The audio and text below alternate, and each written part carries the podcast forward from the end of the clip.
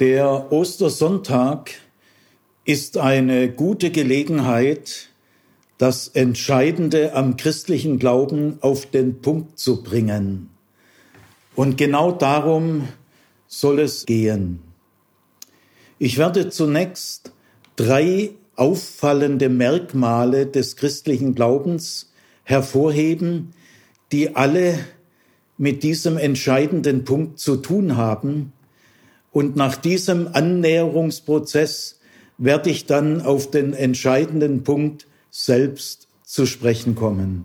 Ein erstes auffallendes Merkmal am christlichen Glauben ist die starke Konzentration auf einen einzigen Menschen, auf Jesus aus Nazareth, der auch der Christus genannt wird.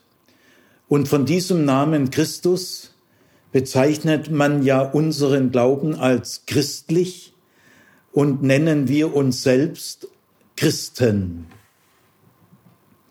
Man kann die starke Konzentration auf einen einzigen Menschen besonders gut deutlich machen an der Redeweise Glauben an. Wir Christen sagen ja, wir glauben an Jesus Christus.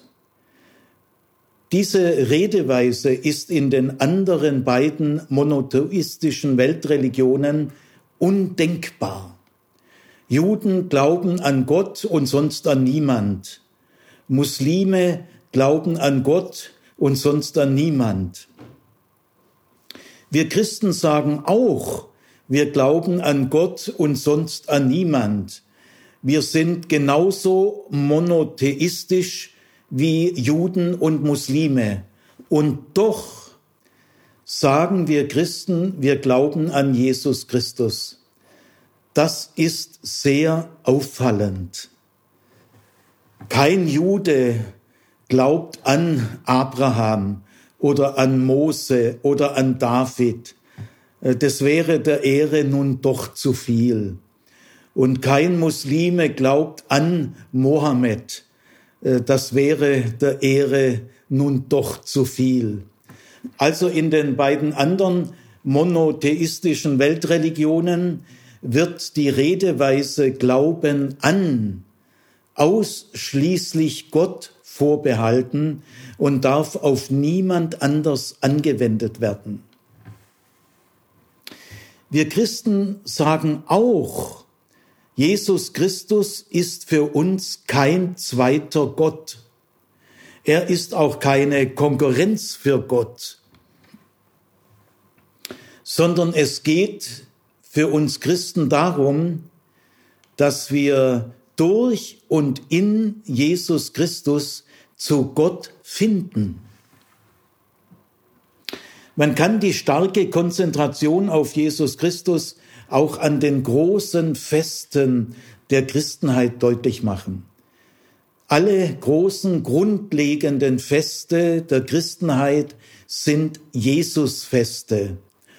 Äh, an Weihnachten feiern wir seine Geburt, an Karfreitag bedenken wir seinen Tod und an Ostern feiern wir seine Auferweckung von den Toten durch Gott.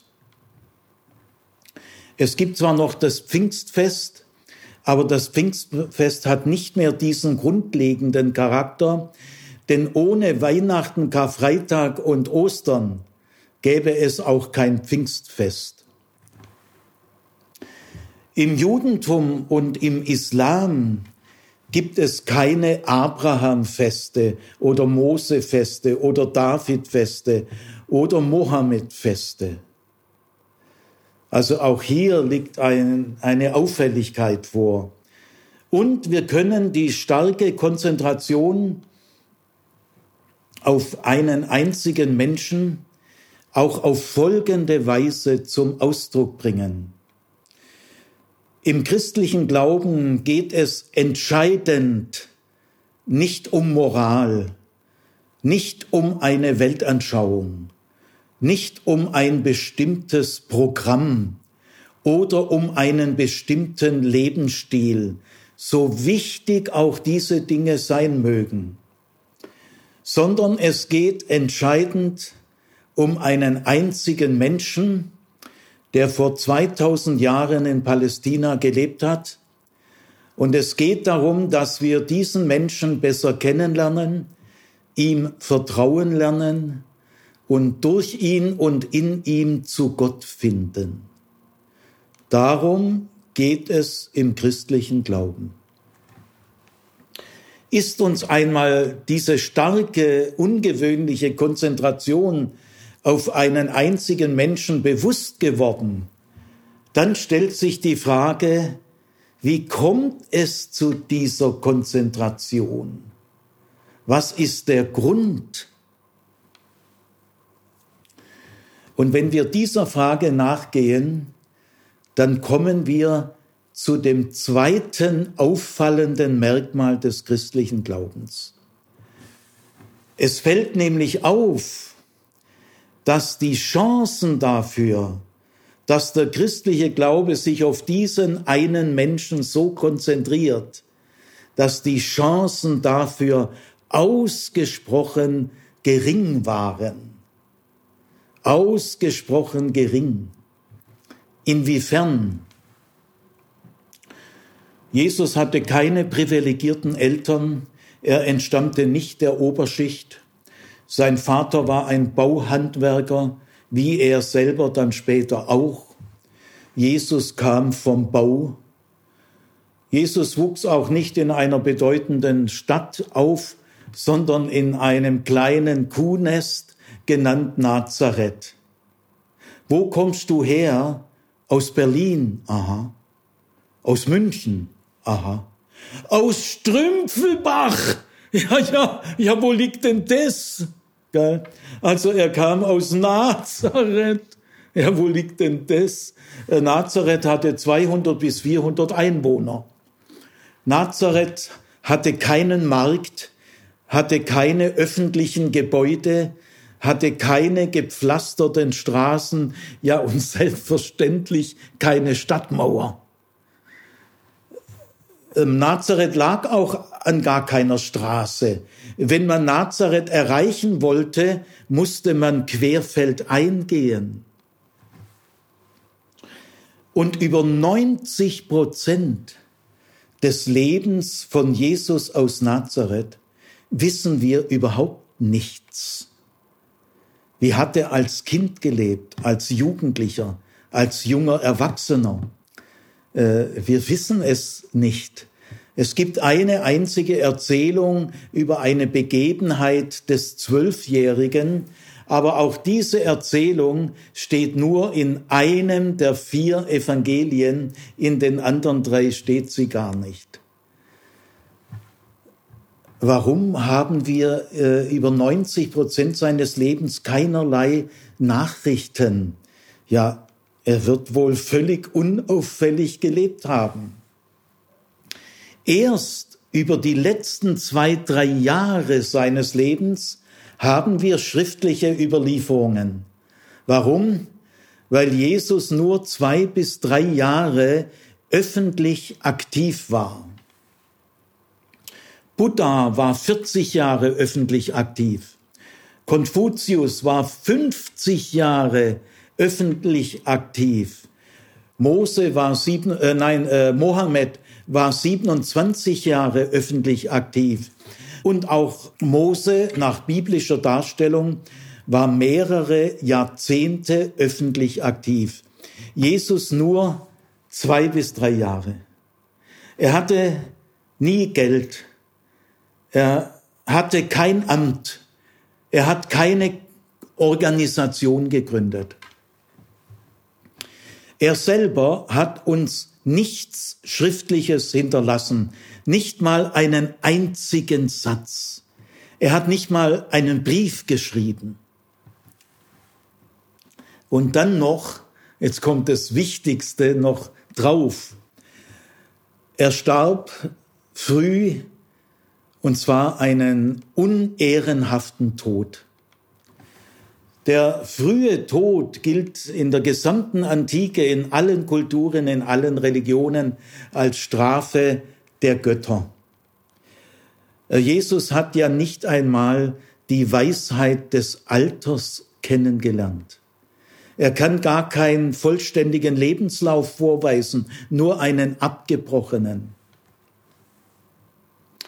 Jesus wurde von der damals führenden Weltmacht, dem Imperium Romanum, vertreten durch Pontius Pilatus, als Verbrecher, als Aufrührer hingerichtet, zuerst gefoltert und dann gekreuzigt. Die Kreuzigung galt damals als die schlimmste Todesart überhaupt. Denn in der Kreuzigung stirbt man sehr langsam. Man ist den Blicken der Gaffer ausgesetzt und man kann sich nicht einmal zum Tod hinlegen. Man stirbt heimatlos in der Luft. Im Judentum äh, gab es viele Märtyrer und das Judentum gedenkt äh, in großer Achtung diesen zahlreichen Märtyrern. Aber kein einziger Märtyrer wurde gekreuzigt. Wer gekreuzigt wird, kann kein Märtyrer sein. Und nach römisch-griechischen Maßstäben äh, betrifft die Religion ja das Gute, Wahre und Schöne. Äh, dass eine Kreuzigung etwas mit Religion zu tun hat, darf ich euch sagen, auf den Gedanken ist bis dorthin keiner gekommen. Äh, für Griechen und Römer ist es eine Geschmacksverirrung.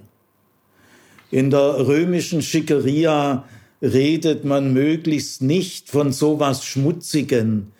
Es könnte ja einer der Damen übel werden und sie muss kotzen. Aber auch allgemein war man der Überzeugung, Niemand stirbt so gottverlassen wie ein Gekreuzigter. Für äh, Buddha, für Konfuzius und für Mohammed war der Tod die Vollendung ihres Lebens. Aber für die Jesus-Anhänger war sein Tod eine Katastrophe. Äh, sie sind abgehauen äh, aus Angst, dass sie vielleicht selber gefasst werden. Jesus starb nicht im Kreis seiner Anhänger wie Konfuzius, Buddha und Mohammed, sondern Jesus starb einsam und im Stich gelassen. Das sind wirklich keine guten Aussichten für eine starke Konzentration auf diesen jungen Mann, der so kurz gelebt hat und so fürchterlich gestorben ist. Ja, aber jetzt kommen wir zur dritten Auffälligkeit am christlichen Glauben. Fragen wir uns einmal, was ist aus diesem Mann geworden bis heute? Ich meine jetzt seine Wirkungsgeschichte. Über keinen Menschen der Weltgeschichte sind auch nur annähernd so viele Bücher geschrieben worden wie über diesen Mann. Vergleichen wir sie mal mit den Büchern, die über Alexander den Großen, über Platon, über Aristoteles, über Mozart, über Einstein, über Bismarck, über Adenauer geschrieben worden sind dann handelt es sich bei allen anderen um winzige Bruchteile eines einzigen Promille im Vergleich. Also der Abstand ist riesengroß. Keine Worte eines Menschen sind so intensiv wissenschaftlich erforscht worden, wie die Worte, die seine Schüler über ihn äh, überliefert haben tausend Doktorarbeiten und viel mehr. Auch heute noch erscheint jedes Jahr über diesen Mann Hunderte von Büchern in allen Kultursprachen. Es erscheinen Tausende von Fachartikeln und Zeitschriftenartikeln über diesen Mann. Aber über diesen Mann wurden nicht nur mit großem Abstand die meisten Bücher geschrieben, sondern, und jetzt gehe ich auf eine ganz andere Ebene der Wirkung, auch die meisten Gedichte verfasst. Wie viele Gedichte über Aristoteles oder Einstein oder Adenauer? Aber über diesen Mann wurden nicht nur mit riesigem Abstand die meisten Gedichte verfasst, sondern jetzt betrete ich noch einmal eine andere Ebene der Wirkung. Mit riesem Abstand die meisten Lieder gedichtet und die meisten Lieder gesungen. Wie viele Lieder über Platon oder Napoleon oder Bismarck? Aber über diesen Mann wurden auch mit riesem Abstand die meisten Gebäude errichtet, zur Erinnerung und Verehrung. Sie haben oft obendrauf ein Kreuz oder im Innenraum ein Kreuz, äh, damit kein Zweifel aufkommen kann, wem diese Gebäude gewidmet sind. Und nach diesem Mann richtet sich unsere gesamte Zeitrechnung dass du und ich heute im Jahr 2022 leben, hat einen einzigen Grund. Dieser Mann. Jetzt äh, fassen wir mal zusammen. Gell? Fassen wir mal die Sachlage zusammen. Keine privilegierten Eltern, kein besonderer Beruf, in ein Kuhnest aufgewachsen. Über 90 Prozent seines, seines Lebens wissen wir überhaupt nichts. Nur über die zwei, drei letzten Jahre wissen wir überhaupt etwas. Warum? Weil Jesus nur zwei bis drei Jahre öffentlich aktiv war. Buddha war 40 Jahre öffentlich aktiv. 50 Jahre Konfuzius, Mohammed 27 Jahre und auch Mose jahrzehntelang. Aber Jesus nur zwei bis drei Jahre kein Geld, kein Amt, keine Organisation, nichts schriftlich hinterlassen. Und dann noch dieser fürchterliche, schändliche Tod. Aber dann die meisten Bücher in der Weltgeschichte, die meisten Gedichte, die meisten Lieder, die meisten Gebäude und die gesamte Zeitrechnung. Du liebe Bundesbürgerin und du lieber Bundesbürger, kannst du mir das erklären? Ich meine damit, traust du es dir ernsthaft zu, das zu erklären? Probier's mal. Ich wünsche dir viel Glück, du wirst's gebrauchen. Nein, ich hätte da eine Gegenthese. Es muss etwas geschehen sein, das diesen irrsinnigen Umschlag äh, erklären kann.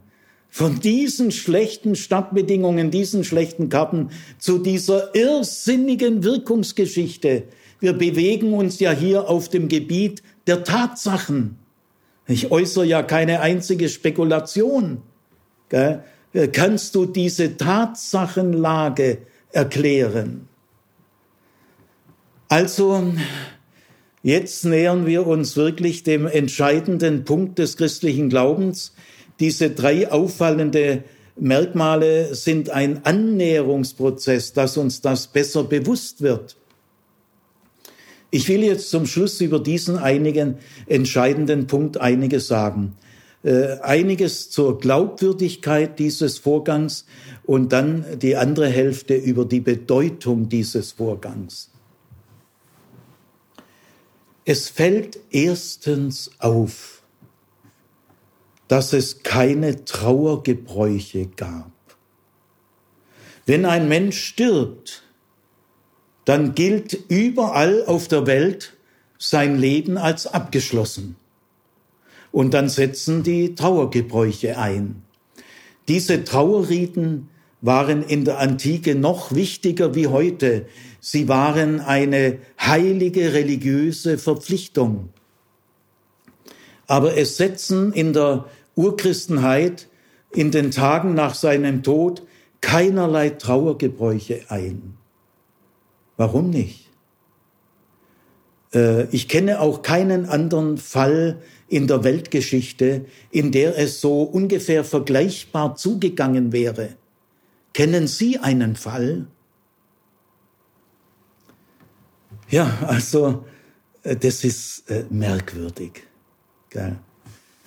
Dann zweitens, merkwürdig ist auch die Schlüsselrolle, die die Frauen bei diesen Vorgängen spielen. Es waren nämlich ausgerechnet Frauen und nur Frauen, die am Ostersonntag zu dem Grab Jesu aufgebrochen sind. Sie wollten ihn noch nachträglich einbalsamieren, wie es bei einer Grablegung normalerweise üblich war. Sie wollten das nachholen. Jesus ist ja relativ rasch vom Kreuz äh, abgenommen worden, weil dann der Schabbat beginnt, dann würde das ganze Land verunreinigt. Und ein vornehmer Jerusalemer, der in ganz Jerusalem bekannt war, hat ihm sein eigenes Privatgrab zur Verfügung gestellt. Äh, dieses Privatgrab war ein Felsengrab, ein Höhlengrab. Man betritt es ebenerdig. Man geht einfach hinein. Also Jesus ist nicht beerdigt worden, äh, sechs Meter tief und dann Erde drüber. Nein, er lag in einem Höhlengrab. Und da stellt man zunächst eine Steinbank rein. So ist es üblich in diesen vornehmen Gräbern und auf diese Steinbank legt man die Leiche. Und wenn dann später andere Familienmitglieder sterben, rückt man noch ein, zwei, drei äh, andere Steinbänke daneben und dann daneben legt man dann die anderen gestorbenen Familienangehörigen. Also in so einem Grab lag Jesus. Und die Frauen waren überrascht, denn so ein Grab wird mit einem großen Rollstein verschlossen. Der Rollstein war weggerollt. Äh, sie gingen in das Grab hinein. Das Grab war leer. Auf der Steinbank äh, lag keine Leiche mehr. Die Frauen rannten raus und wollten es den männlichen Jüngern, die sich versteckt hielten, berichten. Eine Frau blieb noch in der Nähe dieses Grabes. Sie sah einen unbekannten Mann, dachte, es sei der Gärtner, spricht ihn an und sagt, äh, weißt du, wo sie den Leichnam hingelegt haben? Dann sagt dieser Mann, Maria. Und an der Art und Weise, wie er diesen Namen ausspricht, es war Maria aus Magdala, hat sie ihn erkannt und rennt ebenfalls zu den Brüdern. Also diese Rolle der Frauen ist äußerst komisch. Denn Frauen waren im damaligen Judentum gar nicht als Zeugen anerkannt. Die belasteten das Ganze eher. Gell? Also das wäre eine sehr ungeschickte Erfindung. Oder muss man behaupten, eine äußerst raffinierte. Gell? Aber äh, das in einer Männergesellschaft solche äußerst raffinierten Frauen nach vorne gebracht werden, das ist äh, ganz unwahrscheinlich. Ja, drittens auch die Rolle der Männer. Das ist auch eine sehr spezielle, eine sehr unrühmliche. Sie sind erstmal abgehauen und dann, als die Frauen kamen und ihnen berichteten, haben sie abgewunken, Weibergeschwätz. Äh, kann man ja nicht ernst nehmen. Sie haben es nicht geglaubt. Gell? Sehr unrühmlich. Und diese Rolle blieb in den Erzählungen bestehen. Äh, diese äh, Rolle wurde nicht äh, wegretuschiert. Sehr auffällig. Und bei dieser negativen Reaktion der Männer wird auch klar, niemand hat mit der Auferweckung äh, dieses Mannes eines gekreuzigten, hat niemand äh, damit gerechnet. Wie auch im Judentum ist die Auferweckung eines einzelnen Menschen vor der allgemeinen Totenauferweckung am Ende der Zeit überhaupt nicht vorgesehen. Und dann noch ausgerechnet die Auferweckung eines so schändlich Gestorbenen. Wie sollten denn die Jünger, die ganz normal jüdisch sozialisiert waren, auf so eine absurde Vorstellung kommen? Ja, dann äh, müssen wir darauf hinweisen, wie sind sie denn dann überhaupt zum Glauben an die Auferweckung gekommen? Allein durch den Auferstandenen selbst. Denn die Freude, die Gewissheit, die Lebenskraft, die dann in diesen Jüngern war, kann man niemals durch eine theoretische Schlussfolgerung auslösen. Die Osterfreude kann man nicht durch Theorie bewirken sondern es war der Auferstandene selbst, der ihnen begegnet ist. Und er musste ihnen mehrfach begegnen, bis er seine eigenen Anhänger dann davon überzeugt hat, dass er wohl auferweckt worden ist. Es hat eine Weile gedauert. Also, wie die Auferweckung selber geschah, das weiß niemand.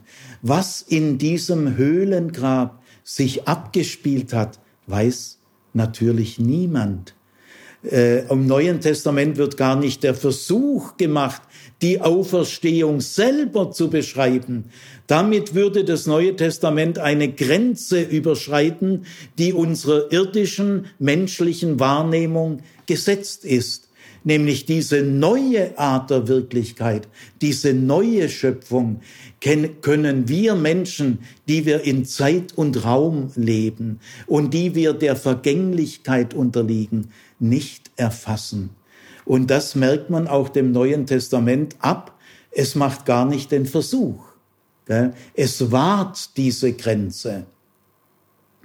Ja, man kann noch auf den Rabbi Paulus hinweisen, ein ausgebildeter Rabbiner. Und viele damalige Juden haben ja miterlebt, wie Paulus als Verfolger der Christenheit engagiert tätig war, monatelang. Und dann, äh, durch, wie das Neue Testament erzählt, durch eine unvermutete, ungeplante äh, Begegnung mit dem Auferstandenen, die diesen Mann umgekrempelt hat wird er zu einem der größten Verkündiger des christlichen Glaubens. Das muss man auch erstmal ernsthaft, plausibel erklären. Es gibt immer wieder Menschen, da will ich kurz noch darauf hinweisen, die behaupten einen Scheintod. Auch vor kurzem ein relativ äh, seriöser Historiker äh, hat sich auch dazu hinreißen lassen, diesen Unsinn zu behaupten. Man muss da schon wahnsinnig naiv sein und voreingenommen. Äh, man muss an seine eigenen Spekulationen glauben. Denn die Römer waren Profis der Kreuzigung. Äh, das waren gelernte Handwerker. Geil, und die wussten um die Gefahr, es könnte mal unter tausend Gekreuzigten einer scheintot sein. Das wussten die römischen Folterspezialisten auch. Und sie haben meistens nochmal mit der Lanze richtig reingestochen oder die Knochen zerbrochen mit einer eisernen Keule. Da war nicht mehr viel mit Scheintod. Gell? Und dann haben die Römer natürlich gerade bei äh, Idolen, bei Widerstandskämpfern die Gräber äh, sehr gut bewacht. Und stellt euch mal vor, ein scheintoter Jesus, also die irgendwelche Jünger haben ihn dann den Leichnam, den Scheintoten äh, herausgenommen, sozusagen Leichenraub. Und dann müssen sie ihn ja, wie lang wo äh, versteckt gehalten haben. Und irgendwann ist dann Jesus mal endgültig gestorben. Manche meinen in Indien, gell, was man alles das Blaue vom Himmel runter fantasieren kann. Gell? Also das ist mehr ein psychisches Problem. Äh, dass es Männer gibt, die damit gut Kohle verdienen, mit diesen Sensationsheulern, äh, ist klar. Man kann da gutes Geld verdienen. Aber bei den Lesern muss man sagen, die glauben alles. Wahnsinnig leichtgläubig, ganz schnell, ganz naiv. Nur das, was in der Bibel steht, da sind sie ganz tief misstrauisch. Ihr Lieben, das ist mehr ein seelsorgerliches Problem, ein psychisches Problem. Wollen wir nicht näher darauf eingehen. Also Gott hat den Toten, Gekreuzigten, den Gefolterten vom Tode auferweckt. Damit hat er das Gerichtsurteil seiner Feinde aufgehoben und für null und nichtig erklärt. Er hat dem Gekreuzigten Recht gegeben, er hat ihn rehabilitiert, er hat sich auf seine Seite gestellt, Gott hat sich zu ihm bekannt. Und deswegen entsteht im christlichen Glauben eine ganz neue Frage, die es niemals vorher gegeben hat, nämlich die Frage, wie nahe sind sich jetzt der Gott, der den Gekreuzigten auferweckt hat, ihn zu sich genommen hat in das Leben der Vollendung und der Gekreuzigte, wie nahe sind sie sich? Ja, da spricht vieles dafür und das haben die Christen dann auch stark betont, so nahe wie bisher niemand. Und deswegen, ihr Lieben, können wir sagen, wir glauben an Jesus Christus. Der einzige Grund, warum wir das sagen können, ist die Auferweckung des Gekreuzigten durch Gott. Denn da hat Gott sich zu ihm bekannt. Er hat sich quasi mit ihm identifiziert. Und deswegen können wir das sagen.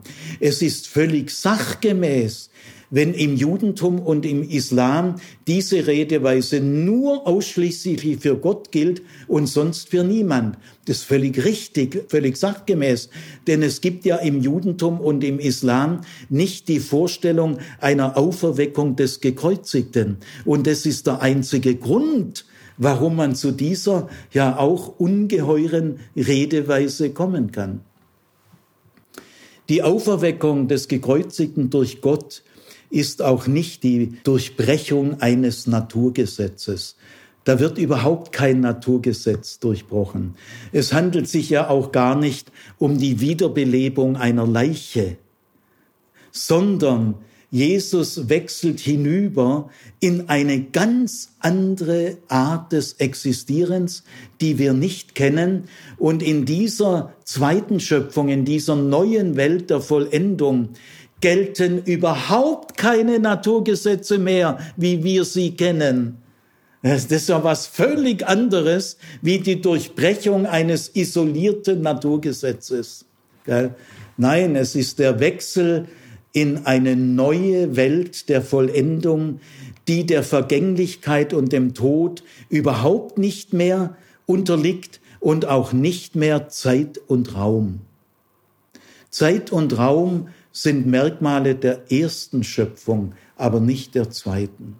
Und weil selbst unsere Fantasie hundertprozentig an Zeit und Raum gebunden ist, können wir uns diese neue Wirklichkeit nicht vorstellen und kann man sie auch nicht erzählen.